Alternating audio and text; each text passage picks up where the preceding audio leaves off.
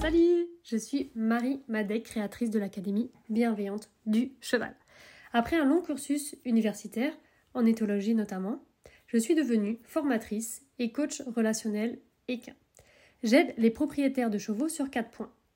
Créer une relation de confiance et harmonieuse avec leur cheval, avoir une connexion forte qui permet de faire de la liberté, ressentir une complicité et de la sécurité en extérieur, se comprendre mutuellement et prendre du plaisir ensemble.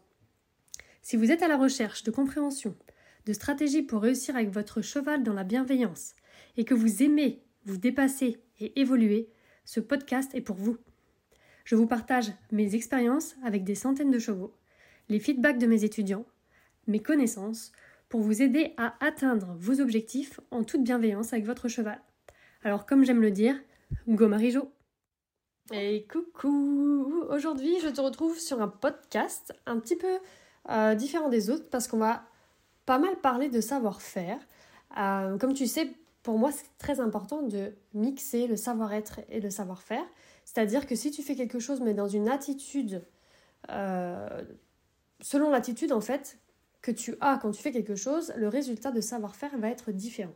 Et donc, c'est très important d'avoir, de développer une attitude, ce que moi j'appelle l'attitude d'un leader.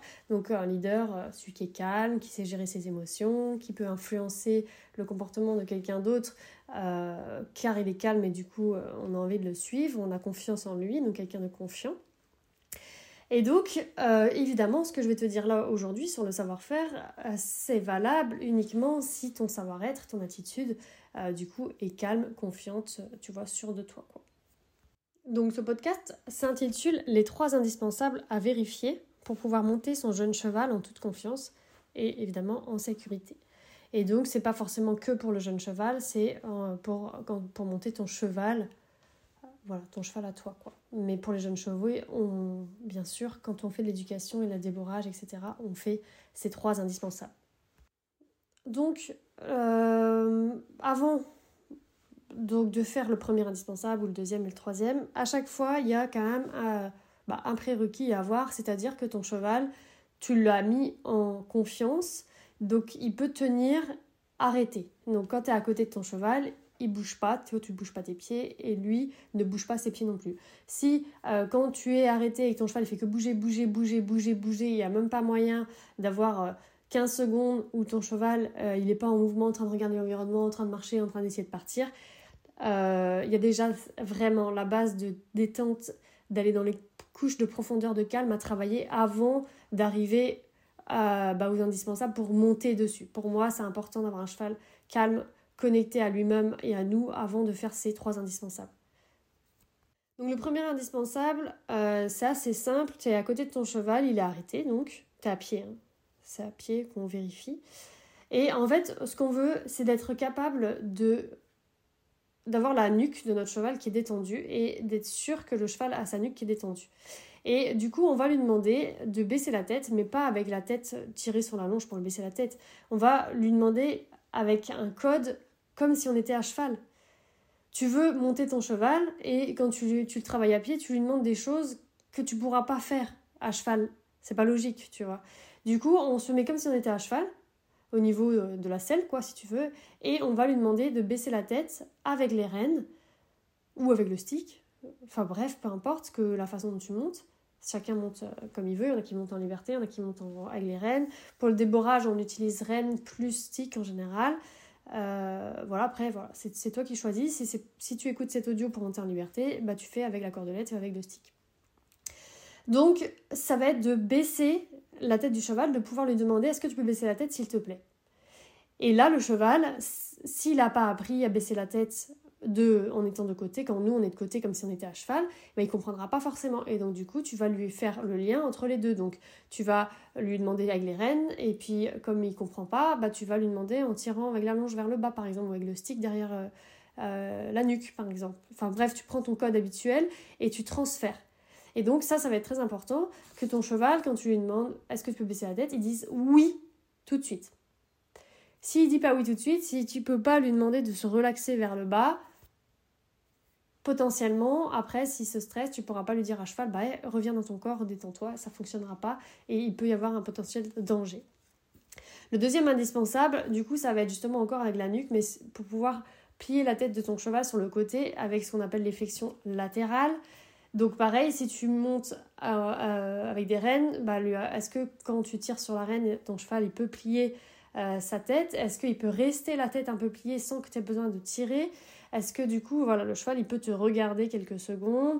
Est-ce qu'il reste détendu dans ce qu'on appelle le milieu, donc quand il te regarde, ou est-ce qu'il cherche à récupérer la, reine, etc. Un cheval, pour moi, c'est indispensable qu'il puisse nous regarder la tête, la nuque détendue, qu'on puisse passer d'un côté à l'autre, faire des flexions latérales d'un côté et de l'autre, à l'arrêt, mais aussi à, bien sûr au pas, au trot, etc. Donc bien avec pas jusqu'à l'arrêt. On peut aussi hein, travailler l'exercice du pli jusqu'à l'arrêt, mais sinon juste un tout petit pli déjà à l'intérieur pour être sûr que la nuque est bien mobile sur les côtés, euh, donc au pas, enfin à l'arrêt, au pas, au trot, au galop, etc.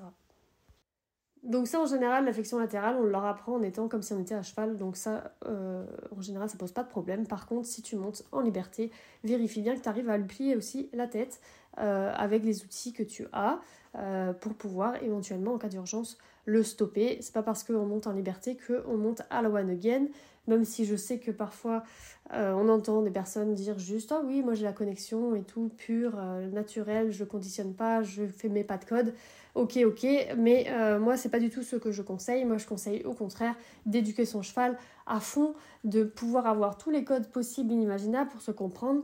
Parce que, comme je dis, pour moi, les codes, c'est comme des lettres en fait, un alphabet commun et des mots communs et on se comprend. Et en cas d'urgence, quand il y a quelque chose qui se passe dans la vie, quand on va en promenade et qu'il y a quelque chose qui peut amener la déconnexion, et ben là, on a toujours les lettres pour se comprendre, des mots entre nous, qui permettent de se comprendre. Et pour moi c'est important, ce qui n'empêche pas qu'on peut être dans l'instant présent et être en connexion avec son cheval, mais euh, voilà, euh, les codes ne font pas tout, la connexion ne fait pas tout, euh, mélanger les deux par certains moments c'est très utile.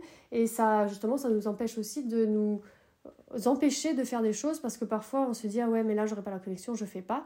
Ouais, ben justement les codes sont là aussi pour ramener la connexion et le dernier indispensable, et non pas des moindres, c'est tout ce qui est arrêt reculé. Du coup, c'est la même chose, l'arrêt et le reculé. Donc, c'est le même code. Donc, quand on demande à son cheval de reculer, donc par exemple, on est à côté, encore une fois, on lui tire sur les rênes pour lui dire de reculer. Euh, donc, en fait, on, tend les rênes. Donc, ça, ça, fait, ça met euh, un certain inconfort. Et dès que le cheval va reculer, on va relâcher.